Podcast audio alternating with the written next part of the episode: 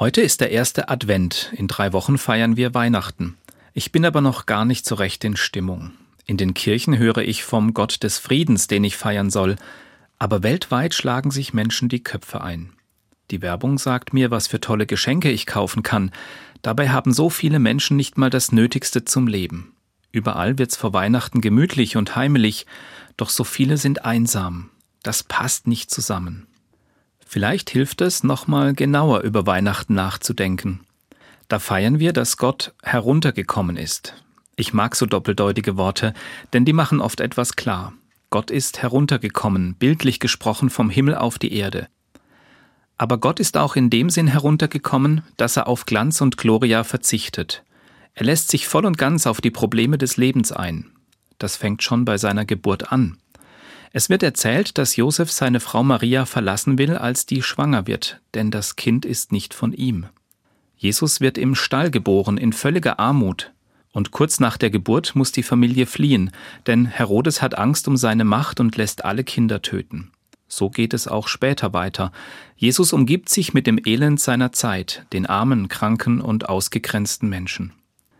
Es sieht so aus, dass Gott die dunklen Situationen des Lebens tatsächlich kennt, aber er wischt sie nicht einfach weg. Dass alles gut wird, verspricht er für später, auf das Ende des Lebens hin. Hier und jetzt sorgt er nur immer wieder für Lichtmomente in all dem Dunkeln, für so kleine Happy Ends. Maria und Josef droht die Trennung, aber Josef läuft nicht weg, er steht zu seiner Frau und gründet mit ihr eine Patchwork-Familie. Dass Maria ihr Kind nicht auf der Straße gebären muss, verdankt sie einem Wirt, der ihr seinen Stall überlässt. Der ist zwar armselig, strahlt aber durch die Menschen, die dort sind. Maria und Josef, die Hirten und die Könige. Wie diese Menschen miteinander umgehen, das lässt den Schauplatz nebensächlich werden und verleiht ihm sogar einen gewissen Glanz. Auch die Flucht übersteht die Familie unbeschadet, denn Gott steht ihr bei. Ich kann nicht sicher sagen, ob die Geburtsgeschichte Jesu damals genau so passiert ist.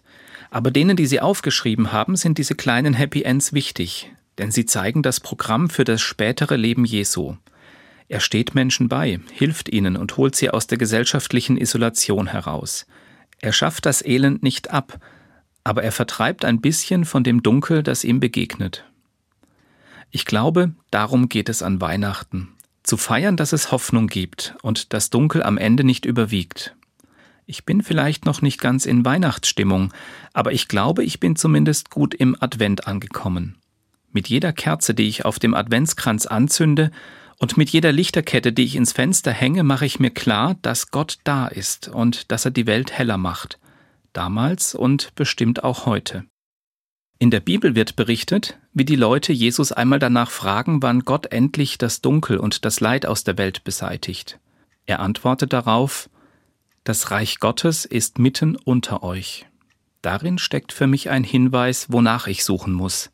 Das Reich Gottes ist ein großes Wort, für mich heißt es einfach Himmel und meint alles, was mir und wahrscheinlich auch anderen gut tut. Ich will ernst genommen und respektiert werden, angenommen sein, so wie ich bin, und nicht alleine, wenn ich mal Hilfe brauche. Ich will leben können ohne Angst und Sorgen und das gerne in einer gesunden Umwelt. Das heißt aber doch, Gott ist da, wo immer der Himmel für mich und für andere greifbar wird. Man kann ihn spüren, wo immer jemand etwas dafür tut, dass all das wirklich wird. Solche Menschen gibt es. Ich habe in den letzten Tagen sehr konkret nach ihnen gesucht, zusammen mit meinen Kollegen.